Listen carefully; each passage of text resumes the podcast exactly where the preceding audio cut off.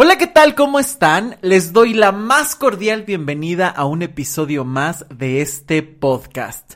Yo soy Luis Miguel Tapia Bernal y te agradezco que estés escuchando este episodio y te agradezco que nos sigas en todos los espacios donde puedes escuchar todo lo que estamos produciendo cada jueves un nuevo episodio.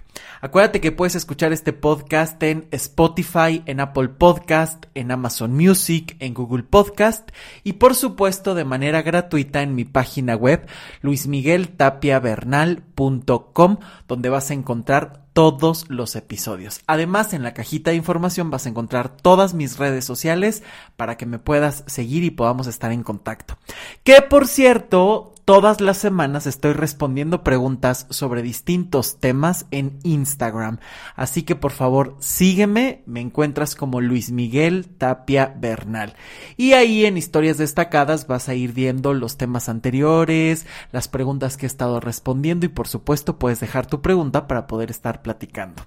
Así es que síganme y me dará muchísimo gusto conocerlos, platicar un poquito y sobre todo ir respondiendo sus dudas. Y el día de hoy justamente es un tema que me han pedido mucho desde hace tiempo y que quería estructurarlo muy bien porque el tema tiene que ver con las metas. ¿Cómo alcanzar tus metas es el tema del día de hoy. Y este episodio está dedicado a ver qué son las metas, cómo alcanzarlas, cuáles son los obstáculos mayores y por supuesto lo que se tiene que fomentar para poder conseguirlas. Hablaremos de esos hábitos, de esos vicios que debes transformar para poder alcanzar tus metas y poder salir de donde estás o donde ya no quieres estar. Y vayamos por partes, ¿no? A mí saben que siempre me ha gustado que hablemos como el mismo idioma y que tengamos claro a qué nos referimos. Una meta es aquel punto que te fijas para llegar. Es decir, moverte de donde estás y transitar a otro punto. Es el fin al que se dirigen tus acciones y tus deseos.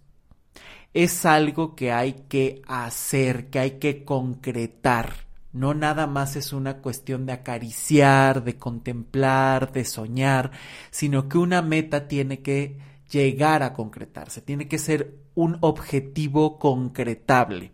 Y hacia ese objetivo, hacia esa meta es donde tú diriges todos esos, em, todos esos, todas esas acciones, todas esas ideas, toda esa energía para poder llegar ahí. Eh, por lo tanto, estamos hablando que una meta no es un intento, no es vivir contemplando, no es vivir decretando. Implica acción, implica visualización, implica hacer algo para llegar al punto que quieres. Por lo tanto, eh, digamos que es como si fuera una carrera en la que estás entrenando y haces todo para llegar a esa meta que tú te pones. Y esta parte me parece que es muy importante, porque ya veremos también más adelante cómo se van construyendo las metas y cuándo son tuyas y cuándo no. Porque realmente creo que hay que tener muy claro que para llegar a metas muchas veces se necesita entrenamiento, disciplina, constancia, visualización y un montón de elementos. Es muy importante también, y esto creo que es algo que tenemos que dejar muy claro desde el principio, que hay que encontrar un equilibrio para no vivir solamente concretándose y disfrutar. ¿Por qué estoy hablando de este tema desde el principio? Porque creo que estamos en una sociedad donde hoy se está buscando todo el tiempo producir, concretar y obtener, y si no concretas, por lo menos hacerte sentir ocupado todo el tiempo. No, o sea, no hago nada, pero estoy en redes sociales 24/7 o estoy todo el tiempo preguntando qué va a hacer y comentando y haciendo, aunque a lo mejor no llegues a una meta. Pero creo que es algo muy importante de tener en cuenta porque si no aquí es donde muchas veces empieza la exigencia. De hecho, hace poco di una conferencia sobre un autor que se llama Byung Chul Han y Byung Chul Han lo que propone es justamente que estamos en una sociedad del cansancio. De hecho, la próxima semana se las voy a compartir porque no está aquí en el podcast y me parece que es un autor que tenemos que conocer, que visitar y me dará muchísimo gusto que puedan escucharla la siguiente semana para tener un panorama muy claro a qué me refiero con esto. A qué me refiero a que sí es importante concretar, pero también también es importante disfrutar tus metas porque muchas veces todavía ni concretas una cuando ya estás tratando de cerrarla y diciendo, ¿qué sigue? Tengo que saber qué sigue porque si no parece que no podemos tampoco disfrutar y creo que también es parte de ese proceso del degustar tanto los triunfos como los fracasos para poder saber en qué momento estás, cómo poder continuar y con qué herramientas contar. Ahora, metas hay muchas. Puede ser una meta que has acariciado toda la vida y que a lo mejor es un sueño que llevas desde pequeño, pequeña, diciendo yo quiero obtenerlo y al contrario todos los años ha crecido y has buscado alternativas para concretarlo. Puede ser que estés en un momento de tu vida en el que no tengas ni idea para dónde tienes que ir, que te sientas a lo mejor eh, completamente perdido, perdida, en el que digas, híjole, de verdad no sé qué sigue en mi vida puede ser que estés ante esa meta que dices, la tengo que concretar, pero ya no sé para dónde hacerle, ya no sé qué pasos cumplir. Puede ser que sea una de esas metas que eh, parece que no te queda de otra, ¿no? Es como si todo estuviera un tanto extraño en la vida y que dices, bueno, es que no sé si es la que tengo que cumplir, pero por lo menos me da un poco de eje. Si te fijas, hay muchos tipos de metas. Hay metas que eliges, hay metas que te imponen, hay metas un tanto obligadas, pero por eso es tan importante saber en qué momento estás, qué tipo de meta quieres cumplir para saber ajustar todos los todos los hechos, todos los pensamientos, toda la energía que vas a mover para poder concretarla. Eh, porque claro, hay metas que anhelas, hay metas que te mueven el alma y que incluso puede ser hasta como un poco más sencillo o estimulante hacerlas, ¿no?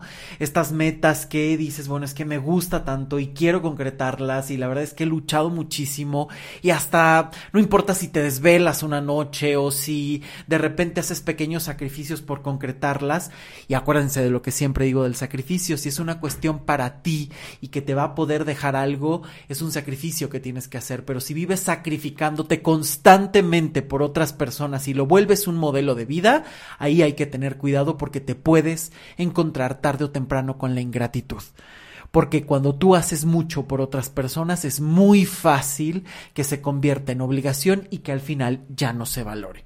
Pero cuando tú tienes que hacer ese sacrificio, ese tipo de, a lo mejor, eh, no gasto en esto por ahorrar y comprarme tal cosa, eh, hoy a lo mejor voy a dedicar más tiempo y no voy a salir a lo mejor con mis amigos al cine o al teatro o a la fiesta, pero es el tiempo que le voy a dedicar a mi sueño, es parte de esa disciplina que inevitablemente tienes que hacer para alcanzar algunas metas.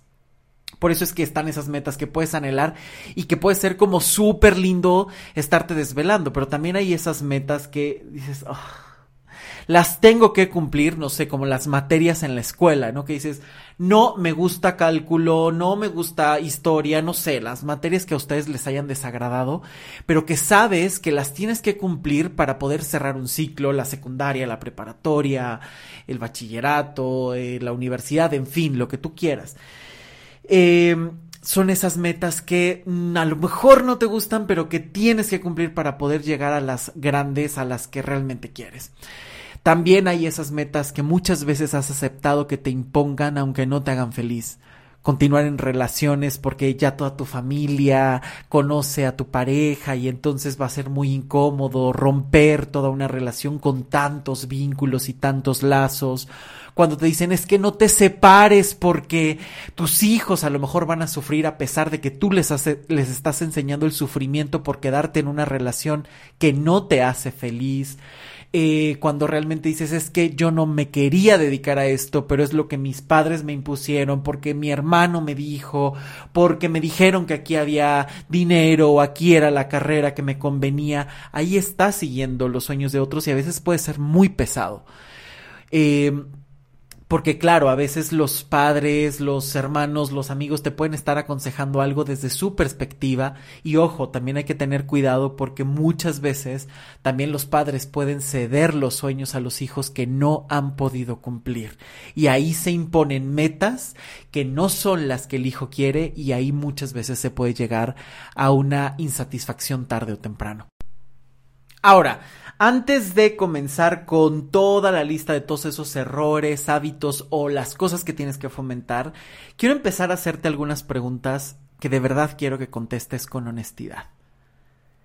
para cumplir tus metas, ¿estás haciendo lo que realmente quieres? De verdad, o sea, que sea estas cosas que dices, me está moviendo, de verdad lo necesito y es algo que me nutre, me alimenta, que surge desde bien adentro y bien profundo. Porque cuántas veces no estás tratando de concretar y conseguir las metas de alguien más. La imposición de alguien más te puede tarde o temprano obstaculizar tu propia vida. Porque aunque lo puedas cumplir, entonces estás cumpliendo el sueño de otro, no la propia satisfacción. Y puedes vivir por años luchando por ese sueño y al final darte cuenta que no era lo que querías y después va a costar muchísimo más trabajo reconstruir tu vida. Porque un ingrediente fundamental para concretar las metas es la valentía. La valentía de reconocerlas, la valentía de defenderlas y la valentía de construirlas. Y casi nadie habla del valor. Y la valentía no se nace con ella, la valentía se construye dando pasos y sabiendo que has podido concretar algo que puedes materializar y que puedes ver de lo que eres capaz de lograr. Por eso es tan importante que cada ser humano concrete y luche y obtenga sus propios triunfos, porque es la mejor forma de corroborarte que puedes. Algo que puede no ser nuevo y que es muy cierto es que las metas deben ser claras, concretables, realistas en tiempo y forma, con tiempos establecidos, con flexibilidad en algunos puntos y en otros mucha constancia y disciplina y a lo mejor hasta rigidez en algunos momentos de decir esto no se mueve.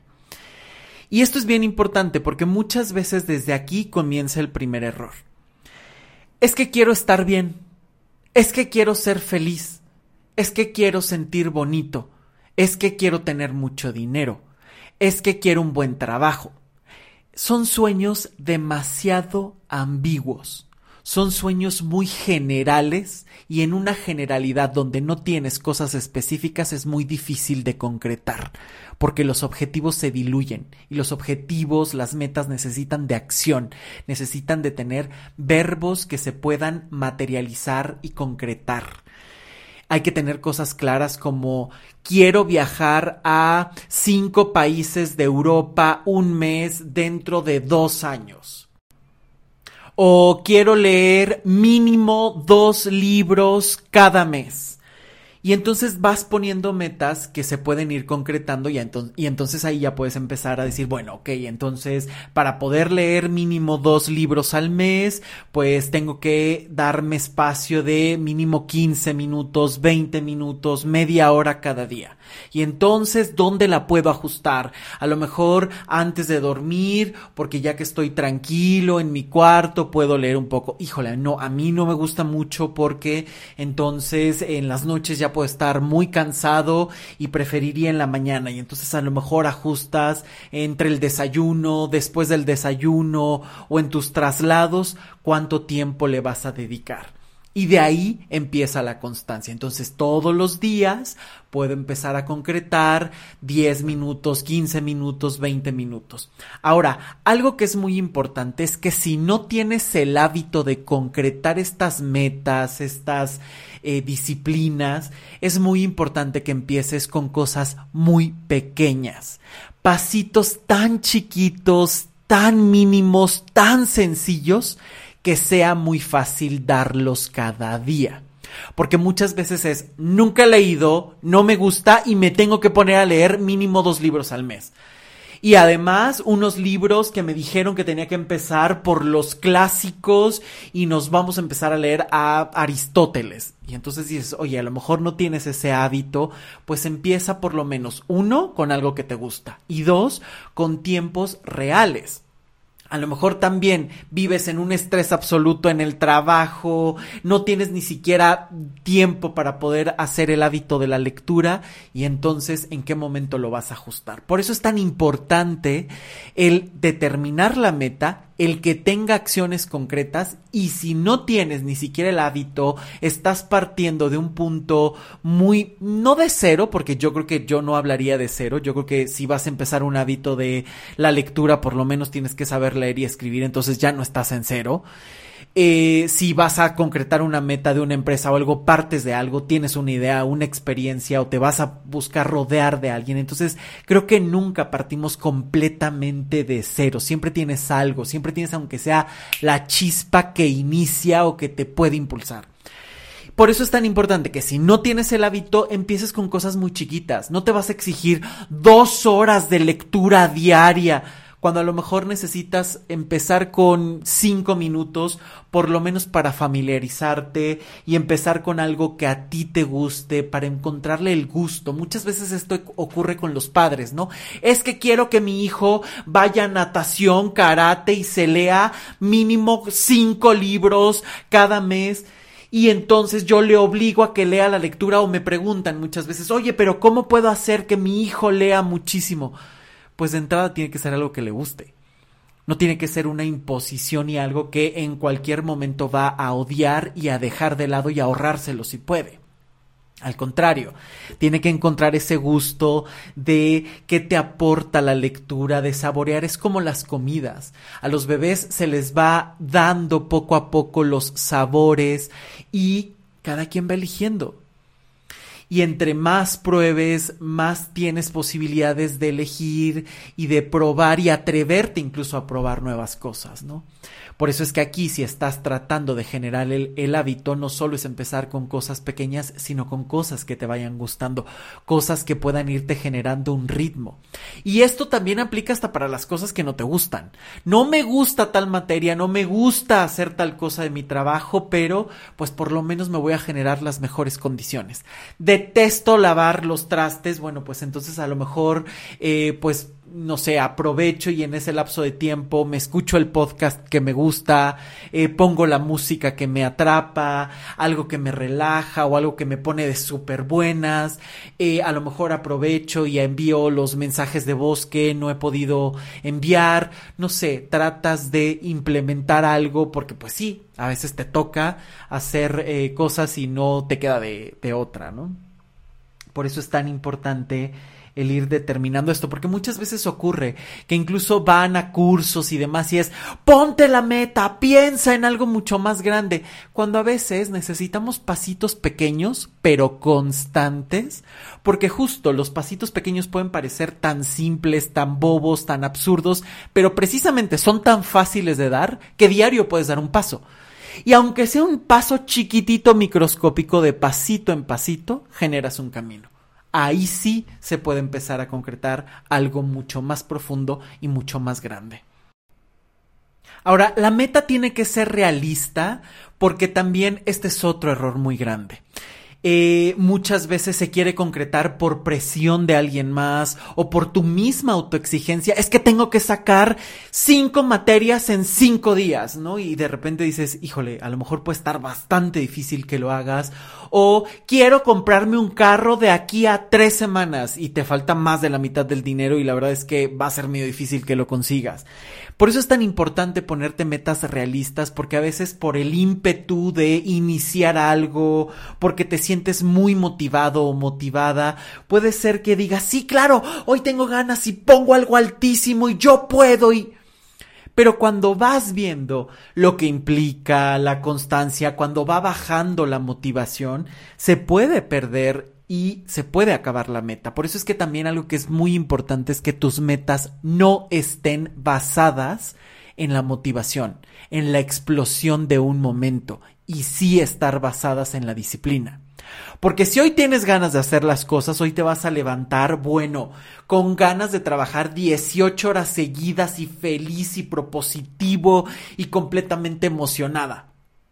Pero si no tienes ganas, puedes empezar a postergar y si un día no tuviste ganas y ese día se convirtió en una semana y esa semana se convirtió en un mes y ese mes se convirtió en tres años, el sueño se paró. La meta se acabó antes de empezar. Es muy, muy importante quitar todos esos agentes que te puedan llevar a la frustración que ya son premeditados. Si tu meta no es realista, te puedes frustrar y creer que a lo mejor no es el camino cuando lo único que te hacía falta era ajustar el tiempo o ajustarlo de una manera en la que sí lo puedas realizar. En la que sí puedas concretar, porque si no, ya empiezas con elementos que van a ser más pesada la meta o incluso en circunstancias en las que no va a ser posible eh, dar pasos. Por eso es tan importante saber dónde estás parado y el contexto que tienes, porque también puedes saber de qué puedes echar mano, con quién puedes contar y con quién no, y además lo que a ti te hace falta desarrollar o con lo que sí cuentas, que esto es algo fundamental. Y algo más que es fundamental es el aprender a priorizar. ¿Cuántas veces has puesto todo lo ajeno, todo lo externo, antes que a ti, antes que a tu propia meta? Muchas veces puedes poner las metas de otros y llegas agotado a cumplir las tuyas y por eso es tan importante priorizar el saber eh, organizar o tratar de organizarte, ¿no?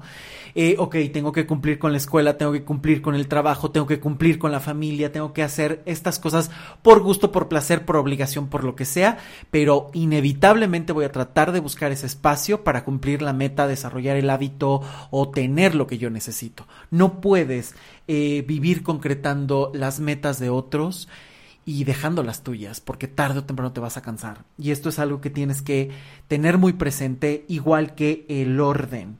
Hay que tener orden en las metas, hay que darle forma, el saber repartir tareas, si es algo propio, saber repartir el tiempo que sea justo pero constante. A veces es preferible hacer 10 abdominales diarias, pero todos los días, hacer 100 abdominales en un día y olvidarte tres años.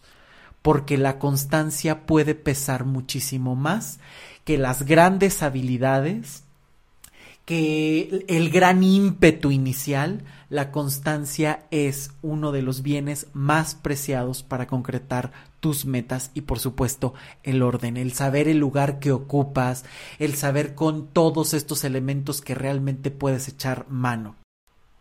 También hay que quitar un mito que yo he visto en consulta con amigos, que es algo sumamente común y que puede contaminar muchísimo y que viene justo de este pensamiento positivo y demás, que es el hecho de creer que si tu meta es para ti y es maravillosa, no va a tener ni un solo problema, que va a fluir todo maravilloso, perfecto, que no vas a tener ni un obstáculo, no hay casi casi ni que mover un dedo y te tiene que llegar. Pero muchas veces me he dado cuenta que este error se presenta cuando tienes dudas.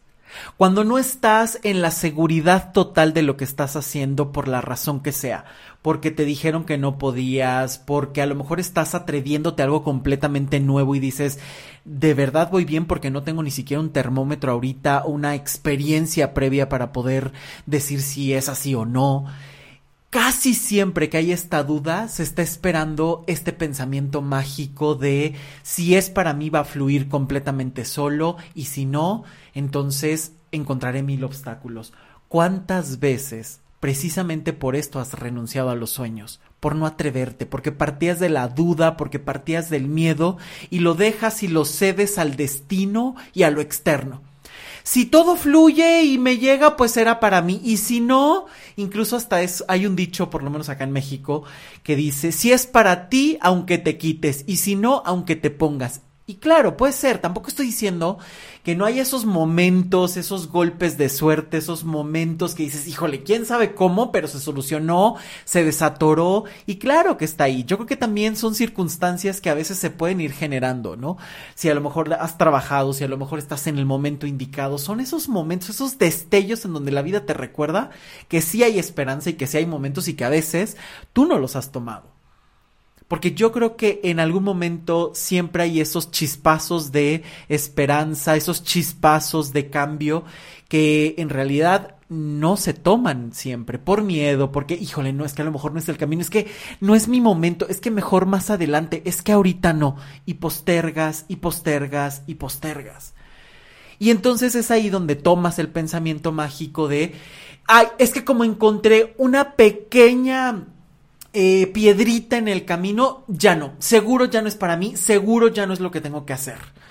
Y entonces puedes tirar todo un sueño cuando, claro, a lo mejor si es algo nuevo, pues te puedes equivocar la primera vez. Si estás cambiándote de ciudad, pues oye, hay que ver muchas cosas, muchas eh, colonias, casas, departamentos para encontrar el que te gusta, ¿no? Y claro, hay momentos en donde puede ser muy sencillo y hay momentos en los que a lo mejor no. Pero yo sí quiero que piensen en algo. ¿Cuántas veces esos obstáculos realmente son algo externo o tiene que ver con tu propio miedo proyectado?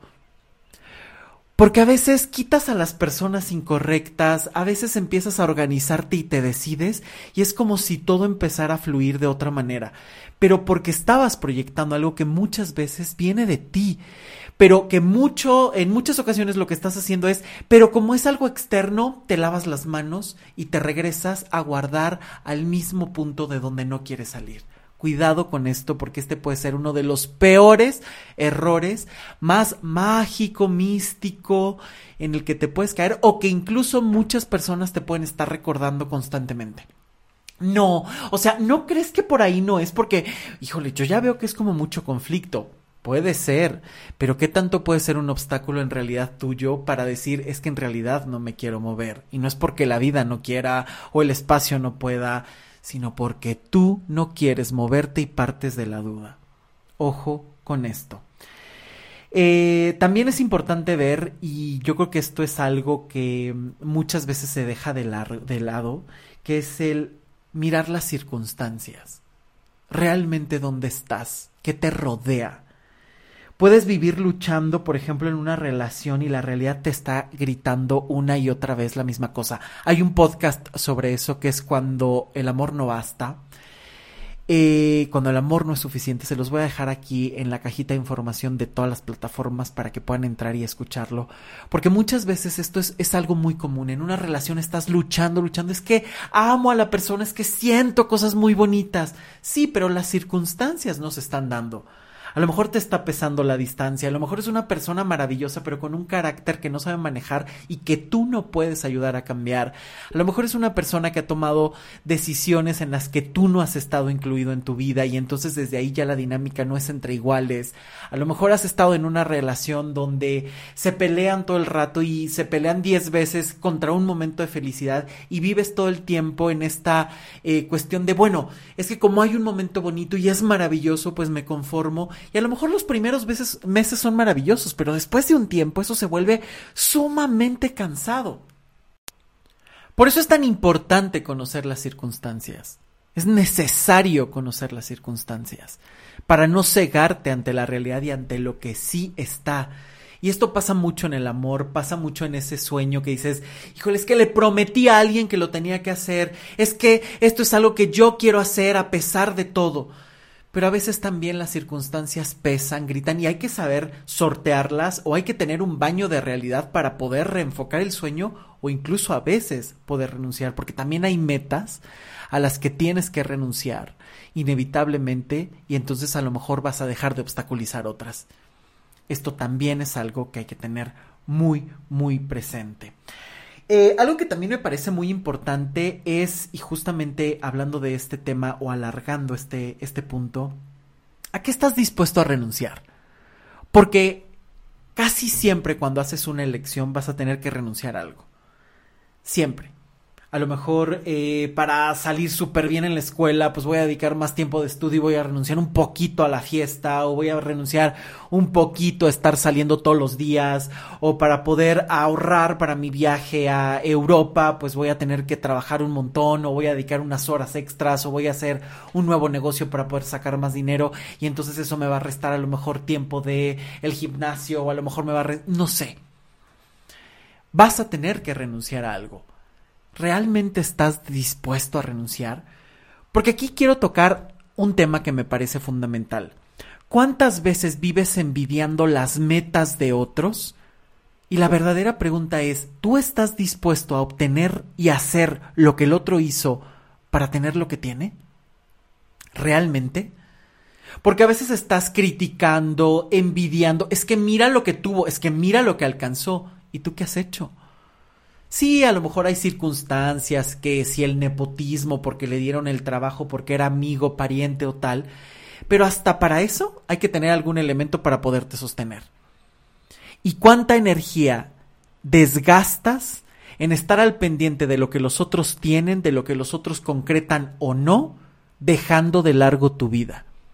¿Cuántas veces envidias a otra persona sin estar dispuesto a hacer los sacrificios o hacer el trabajo o hacer lo que el otro hizo para tener lo que tiene? ¿Cuántas veces?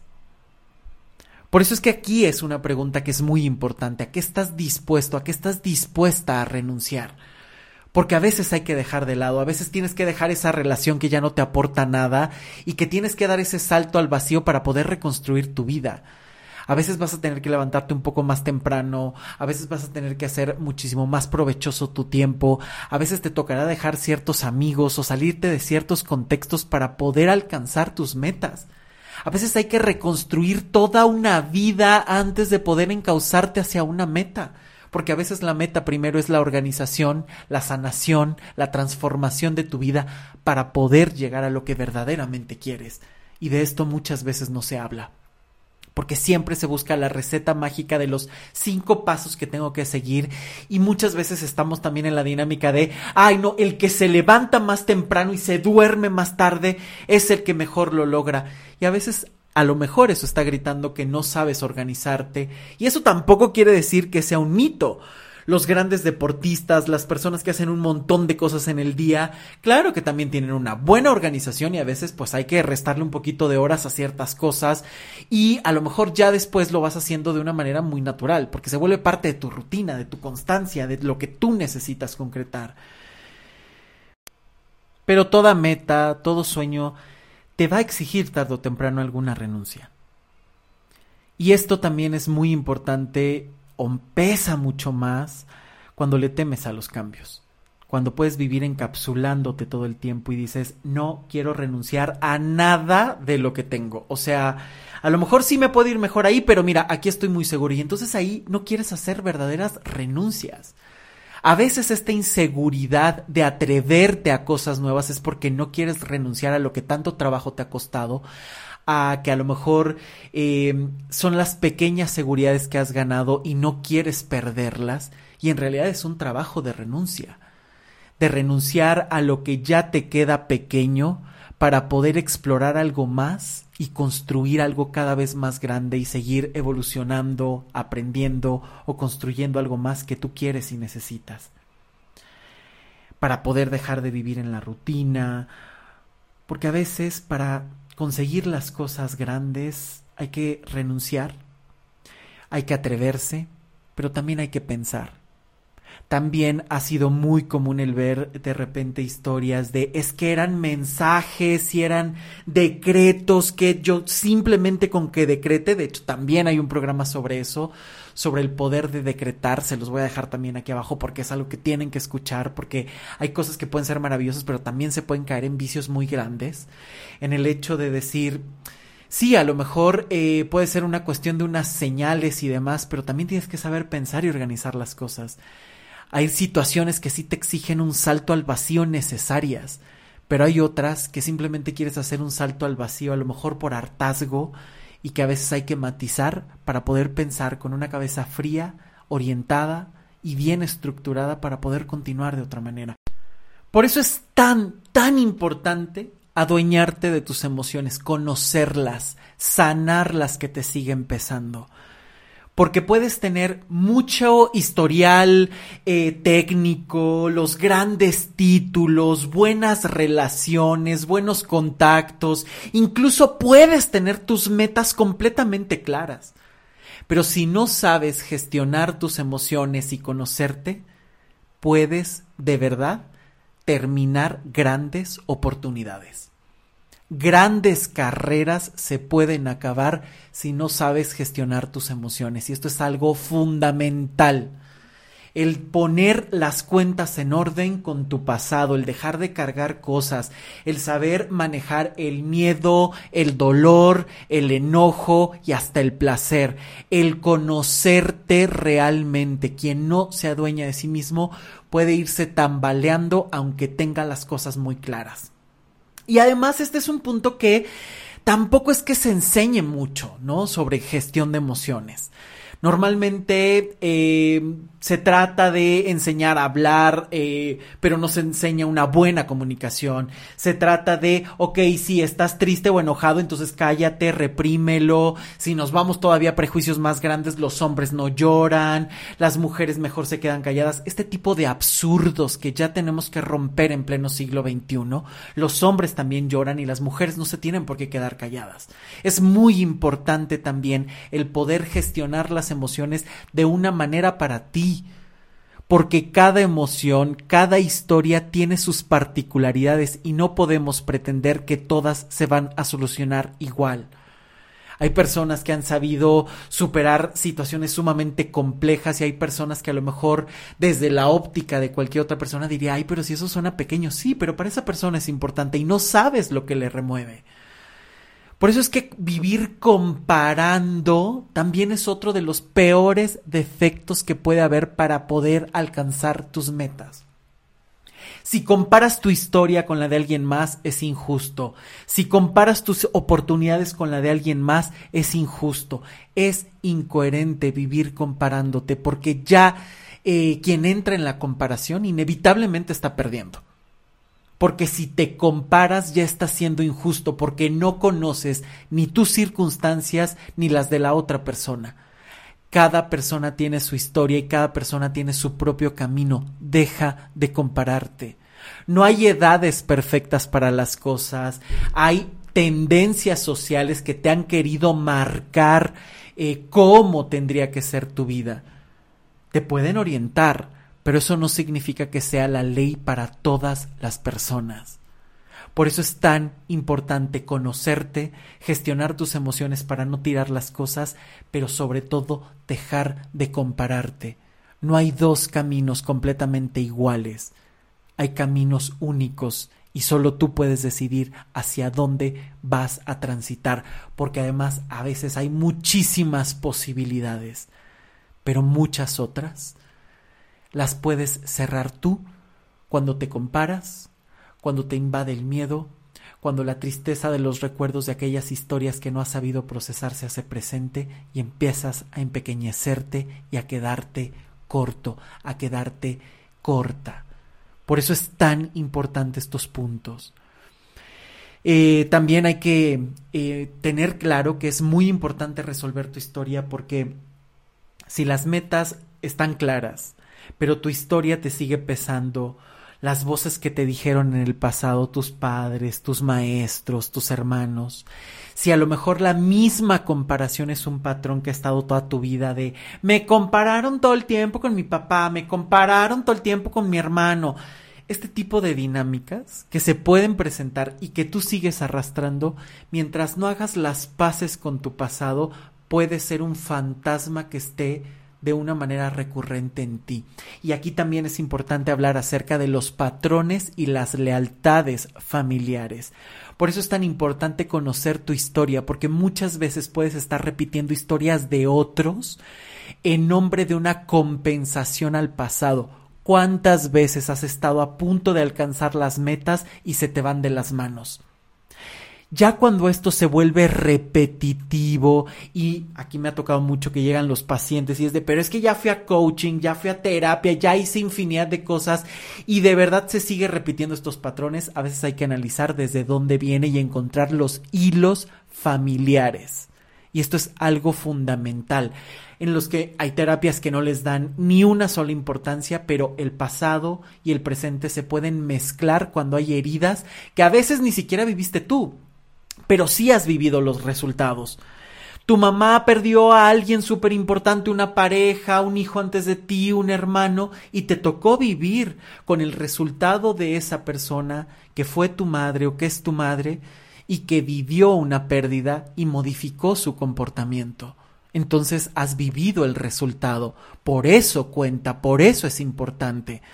Por eso hay que tener tan presente la historia y saberla resolver, no solo la tuya, sino la de tu familia, porque puedes estar por lealtad tratando de repetir un destino sin compensar nada, pero topándote con pared una y otra vez. De verdad, si ya ves que es súper recurrente vivir perdiendo, no concretar tus metas, algo que por más que intentas no se modifica, revisa tu historia familiar. Ven a terapia de inmediato, porque hay que poder visualizar y resolver todo lo que está ocurriendo y todo lo que está en juego. Porque de verdad, o sea, estas lealtades pueden pesar muchísimo.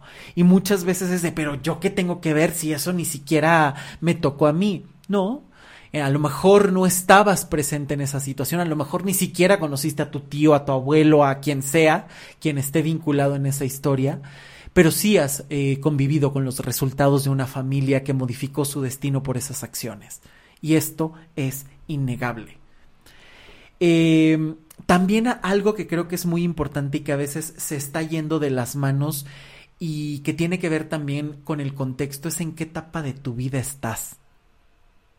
Porque a veces para concretar una meta hay que tener claro si te toca, si estás en la etapa en la que estás construyendo y tienes que hacer y dar pasos día a día, pero también hay momentos donde te tienes que poner pausa porque te toca a lo mejor tomar decisiones drásticas y que esto no se puede obviar.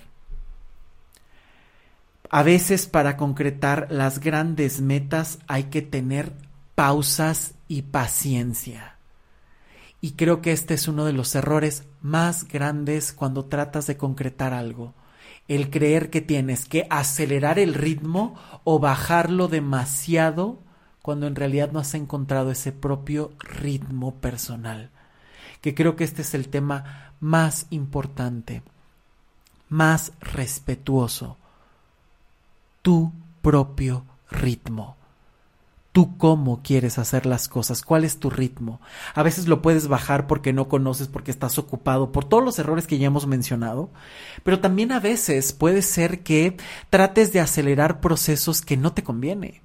A lo mejor estás en un proceso de cierre y estás terminando una relación, estás finiquitando un empleo, no puedes vivir exigiéndote qué sigue, qué tengo que hacer. Por eso es tan importante el podcast de la siguiente semana para poder comprender que tenemos que vivir con tiempos y sin tener que creer que tenemos que producir en todo momento y que si hoy terminaste una relación, mañana ya tienes que tener otra. Hay que saber saborear los tiempos porque quien no sabe cerrar una historia va a repetirla constantemente. Por eso es que hay que saber encontrar ese ritmo, porque entonces ahí vas a respetar tus propios procesos y saber, ah, ahorita me toca acelerar el paso, pues trato de darle más velocidad y ahorita me toca hacer pausa, pensar o me toca simplemente digerir lo que, me, eh, lo que estoy viviendo, pues es muy importante respetarlo para no entorpecer a la larga estos procesos. Otra cosa que me parece fundamental en todas las metas es dejar de postergar. Si sabes que algo te está deteniendo y no has conseguido desatorarte, deja de perder el tiempo y pide ayuda. Porque esto pasa mucho de, bueno, como si es mi meta y es algo que es para mí, entonces se va a desatorar solo, me va a llegar, o simplemente el de, bueno, pues es que ahorita no tengo la respuesta, mejor después. Es que hoy no tuve ganas, mejor después. Eh, mejor dentro de un mes. Ahora sí, ya el lunes inicio, inicio la dieta y dices, oye, es martes, o sea, todavía lo puedes eh, empezar hoy mismo o mañana, ¿no? No, no, no, ahora sí, el otro año es mi año y tú dices, oye, vamos en febrero y estás postergando todo el tiempo eh, este tipo de sueños y ahí no vas a conseguir nada. Si te detectas que todo el tiempo estás deteniendo, que todo el tiempo estás postergando, que estás huyendo de tus propios sueños, muchas veces es ahí un gran grito de que tienes que pedir ayuda y ayuda profesional. Porque puede ser las lealtades que estábamos hablando, puede ser que no tengas las herramientas, puede ser que estás postergando porque hay un cansancio, porque vienes cargando algo de tu historia, o estás sirviendo a dos amos, ¿no? También este es algo, un otro vicio que es muy común el no hago esto porque me falta esto. No voy a mis clases de baile que tanto me gustan porque ay, tendría que estar empezando un nuevo idioma para poderme ir a otro país o para poder entrar a un nuevo trabajo. Y ni haces una cosa ni haces otra.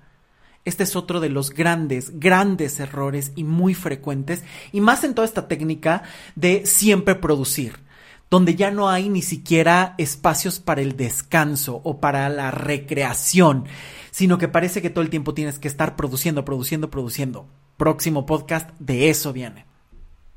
Y entonces desde, es que hoy no puedo meterme a mis clases de eh, maquillaje o a mis clases de eh, manejo porque en realidad me tendría que hacer falta ahorita más bien eh, terminar la tesis. Y sí, está bien que no postergues la tesis, pero a veces por el curso que va a durar tres clases no vas a terminar una tesis y a lo mejor sí te va a enriquecer, te va a orear, te va a permitir tener espacios de disfrute que te hagan regresar muchísimo más tranquilo o tranquila a continuar tus labores. Por eso es tan importante también saber descansar, que este es otro punto que se puede estar perdiendo constantemente. Es que no hago nada, pero me estoy culpando. Quiero descansar y estoy sumamente cansado porque no he dormido y tal, pero ni ves la serie de Netflix porque estás híjole, es que sí está buena la serie, pero debería de estar trabajando, pero no tengo ganas. Y vives con culpa tus descansos y regresas al trabajo completamente desgastado, completamente em, llena de culpa y además sin ganas de continuar. Por eso es tan importante tener y medir estos puntos también, porque si no hay las, las metas se te van diluyendo entre las manos. Ahora, algo que me parece que es, eh, que es bien importante mencionar es cuando estás trabajando en equipo, cuando vas a trabajar en equipo. Aquí estuve hablando de todos estos puntos que son muy personales. Pero ¿qué pasa cuando realmente son metas que tratas de concretar en común? Ya sea porque tú eres la cabeza y has contratado personas, o ya sea porque son varios amigos tratando de planear algo, algo que es fundamental es obviamente tener las metas claras, realistas y demás, todo lo que hemos platicado, pero también en un equipo es súper importante la comunicación evitar todos esos vicios que puede haber de supongo, yo creo, ay, pues es que es mi amigo, no me va a hacer nada malo, el dejar las cosas completamente establecidas, el repartir los roles y tener claro tu lugar. Quien no tiene claro su lugar en la vida no sabe cómo proceder muchas veces. Y esto aplica para todo, en la vida personal y en la vida laboral. Si tú eres el director de el área de calidad y te están pidiendo que tú seas el creativo, pues no vas a poder. O contrátame de creativo o déjame en lo que yo sé hacer. No puedes estar invadiendo otros espacios porque entonces ahí puede haber una sobreexigencia, puede haber también un caos porque entonces ya no se sabe quién ocupa qué lugar, esto lo podemos ver muy claramente en las familias cuando en la familia es hijo y termina siendo la pareja de la madre o termina siendo el padre del padre o termina ocupando el lugar de quien mantiene toda la familia, se empiezan a trastocar todos los roles se puede volver algo sumamente cansado, terminas haciendo un doble trabajo, nadie te agradece, entorpeces tu vida. Por eso es tan importante realmente ocupar tu lugar y tenerlo claro y establecido. ¿Qué es un hijo? ¿Qué hace un hijo? Eh, ¿Qué hace un empleado? ¿Qué hace el director? ¿Qué hace el gerente? Saber repartir completamente esto. Eh, también les voy a dejar acá abajo eh, unos episodios que hicimos sobre comunicación tóxica y dos episodios que hice con Ricardo Castañeda sobre trabajos tóxicos porque justo esto es bien importante para evitar esos errores en la comunicación, tanto laboral como personal, y evitar en los equipos caer en todas esas dinámicas tóxicas, esas relaciones laborales que pueden ser un tormento. Es bien importante que lo escuchen para que eviten en eh, sus trabajos en equipo caer en ellas.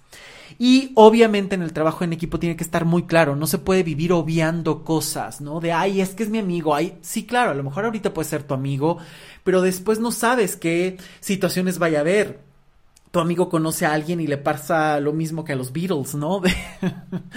donde llega una nueva relación y de repente era muy tu amigo, pero eh, ya con una relación ya las cosas cambiaron, ¿no? Por eso es tan importante que en los equipos haya muy buena comunicación, comunicación clara, establecida, se repartan los roles.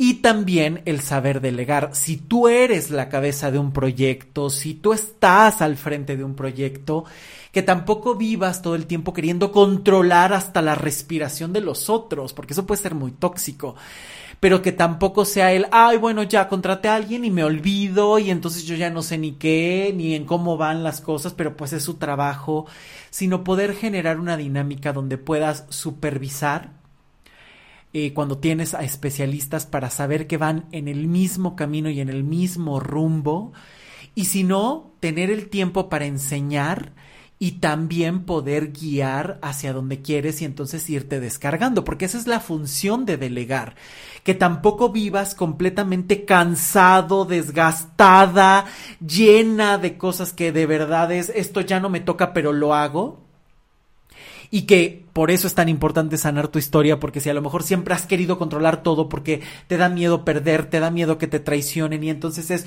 contrato a alguien, pero a ver, me mandas el trabajo y entonces casi casi hago tu trabajo y el mío. Híjole, ya ahí la cosa se puede volver sumamente cansada y las metas se pueden alentar muchísimo o incluso perder. Por eso hay que saber delegar y delegar es un arte el te enseño y te guío, pero tarde o temprano te suelto, y el te contrato y confío, pero también verifico que me estés haciendo las cosas como yo quiero, para que todos ocupen su lugar, para que cada quien haga lo que le toca y entonces me puedo dedicar a dirigir la orquesta y a poder crear y a poder generar nuevas metas, nuevas herramientas o incluso el poder optimizar los tiempos y el ser más eficientes creando nuevos programas o nuevas formas. Por eso es tan importante también recurrir a especialistas y especialistas que te enseñen a que tú también vayas adquiriendo herramientas y no a depender todo el tiempo, ¿no? Pero que también tengas la confianza de, bueno, se me atora algo y sé que es alguien que me puede estar aportando eh, si encuentro por ahí alguna piedra en el camino, ¿no? También es muy importante esto porque también eh, se cae en este error, ¿no? De yo puedo, el equipo puede solo, eh, ¿para qué pedir ayuda? Cuando en realidad a veces necesitas la visión externa el orden, la experiencia, las herramientas necesarias que ya no se pueden conseguir y menos cuando quieres estar creciendo constantemente y estás ante caminos que desconoces, ¿no? Por eso es tan, tan importante y fijarte también de quién te rodeas. Creo que este es un tema muy importante, el saber con quién estás a veces puedes estar con personas que amas mucho, que quieres muchísimo, pero que vives salvando a esa persona y entonces es a veces un desgaste más que un aporte, más que un intercambio justo. Porque una dinámica que se establece desde el principio desequilibrada y se mantiene con el tiempo, eh, cada vez puede ser peor, cada vez puede ser más patológica, cada vez puede ser más dolorosa, cada vez puede ser más incómoda, porque obviamente va a ir creciendo con el tiempo. Eh, o a veces incluso puede ser que alguien empiece de una manera súper grosera y le baje y entonces hay un intercambio de roles y se viven en venganzas y eso puede ser sumamente desgastante. ¿Cuántas veces no han visto este tipo de relaciones de pareja? La meta es estar bien, pero no están a la par, uno tiene el poder y el otro se somete y de repente se cambia y el otro ostenta el poder y el otro se somete y lo único que están haciendo es vivir en un ciclo que se repite, que es vicioso que es estar corriendo en la rueda del hámster.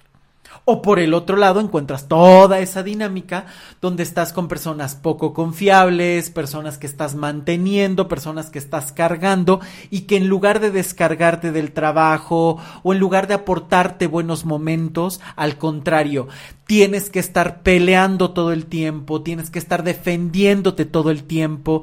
Y ojo, por eso es tan importante saber mirar saberte escuchar de eso que te incomoda, porque la incomodidad es ese grito de lo que puedes mejorar o modificar. Por eso es que hay que saberle escuchar eso que no te gusta. Hay que saber darle una voz. Eso que te duele, eso que te molesta, son puntos rojos que te están diciendo, ojo, aquí hay que prestar atención. Porque te pueden estar diciendo lo que ya no debes permitir y te tienes que mover, porque te pueden estar diciendo, ojo, esto no me, no me da buena espina, esto no me gusta, ese sexto sentido que te está diciendo no es el camino y que a veces estás haciéndolo a un lado, ay, pero si me lo recomendó mi amigo, ay, pero si es una persona más o menos confiable, ay, pero si habla muy bien, pero en el fondo dices algo no me cuadra y de repente, tiempo después te puedes dar cuenta que efectivamente la cosa no iba por ahí. Por eso es tan importante hacerte caso a las incomodidades. Si no sabes qué hacer con ella, para eso es tan importante, para eso es eh, fundamental, diría yo, pedir ayuda para que te ayude a entenderla. Para que alguien te enseñe a qué te está diciendo eso y sacar incluso la intuición, sacar esas herramientas necesarias. Es muy, muy importante que dejes de lado el prejuicio de si me incomoda me tengo que aguantar pero tampoco generar esto de, ay, una primera molestia y se olvida, el sueño se acaba. Creo que hay que generar un equilibrio, a que hay que saber enfrentar las cosas, pero también reconocer que si ya has intentado una y otra vez y la situación no cambia, si ya incluso pediste ayuda, a veces lo único más sensato es renunciar y por eso es tan importante saber de quién te estás rodeando. Porque a veces puedes estar rodeado de personas que no aportan, de personas que no tienen metas, de personas que están concretadas en otras cosas. Y está bien. Si su vida sí está bien, está increíble. No todas las personas tienen que seguir el mismo camino. Las personas no están obligadas a seguir tu camino, pero tú sí estás obligado a respetar lo tuyo para construir tu felicidad. Eso sí, es tu derecho y es tu obligación. Tu felicidad es tu responsabilidad.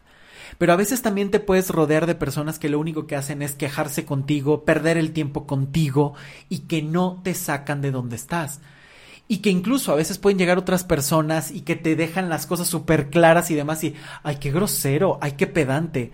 A veces no es grosería, a veces no es pedantería, a veces simplemente te está mostrando un camino que a ti te asusta y que tú puedes desechar precisamente por eso, porque no te sientes a la altura o porque te está sacudiendo de donde no te quieres mover. Por eso es tan importante escuchar a las otras personas y observar en dónde estás, observar la meta a la que quieres llegar y saber con quién cuentas y con quién no, pero asegúrate de tener bien claro que con quien sí cuentes sea contigo mismo. Y dejes de estar o desechando tus sueños para imponer los sueños de alguien más o todo el tiempo dándole la responsabilidad de tu vida a otras personas, porque ahí nunca vas a conseguir tus propias metas. Muchas gracias por llegar hasta aquí. No te olvides de compartir, por favor, estos episodios a las personas que creas que les puede interesar. No te olvides de seguir para que sepas cuando hay nuevos episodios, son todos los jueves, pero para que no te pierdas de ninguno, dale seguir en Spotify, Apple Podcast, en Google Podcast, en Amazon Music y por supuesto en mi página web luismigueltapiavernal.com. Lo mismo si necesitas terapia, si necesitas trabajar algo personal, de pareja, familiar o empresarial, con todo gusto estoy por aquí. En mi página web vas a encontrar todas las formas de contacto y toda la información sobre las terapias, sobre los talleres, los cursos, webinars y demás. Y por supuesto no te olvides de seguirme en las redes sociales, en Facebook, en Twitter, en Instagram, estoy como Luis Miguel Tapia Bernal. Y sobre todo, acuérdate que en Instagram voy a estar respondiendo algunas preguntas eh, y podemos así estar intercambiando. Y sabes que este es un espacio completamente abierto. Si quieres participar en este podcast para compartir algo, es un espacio abierto. Y lo mismo, si quieres eh, que toquemos algunos temas, por ahí tengo algunos temas pendientes que vienen sobre la soledad, que ya había dicho que quiero hablar de eso, pero Marco me está pidiendo y le mando un gran, gran saludo. Y por supuesto que pronto viene. Y no te pierdas episodio de la próxima semana porque vamos a hablar justamente de ese cansancio, ese excesivo, de esa sociedad del cansancio, del vivir todo el tiempo queriendo hacer cosas sin respetar tus ritmos, consumiendo y desechando. Esto va a ser muy, muy importante. No te pierdas el episodio de la siguiente semana, donde vamos a estar hablando de Byung Chul Han, de la sociedad del cansancio y el exceso. Yo soy Luis Miguel Tapia Bernal, nos escuchamos la próxima semana. Hasta pronto, chao.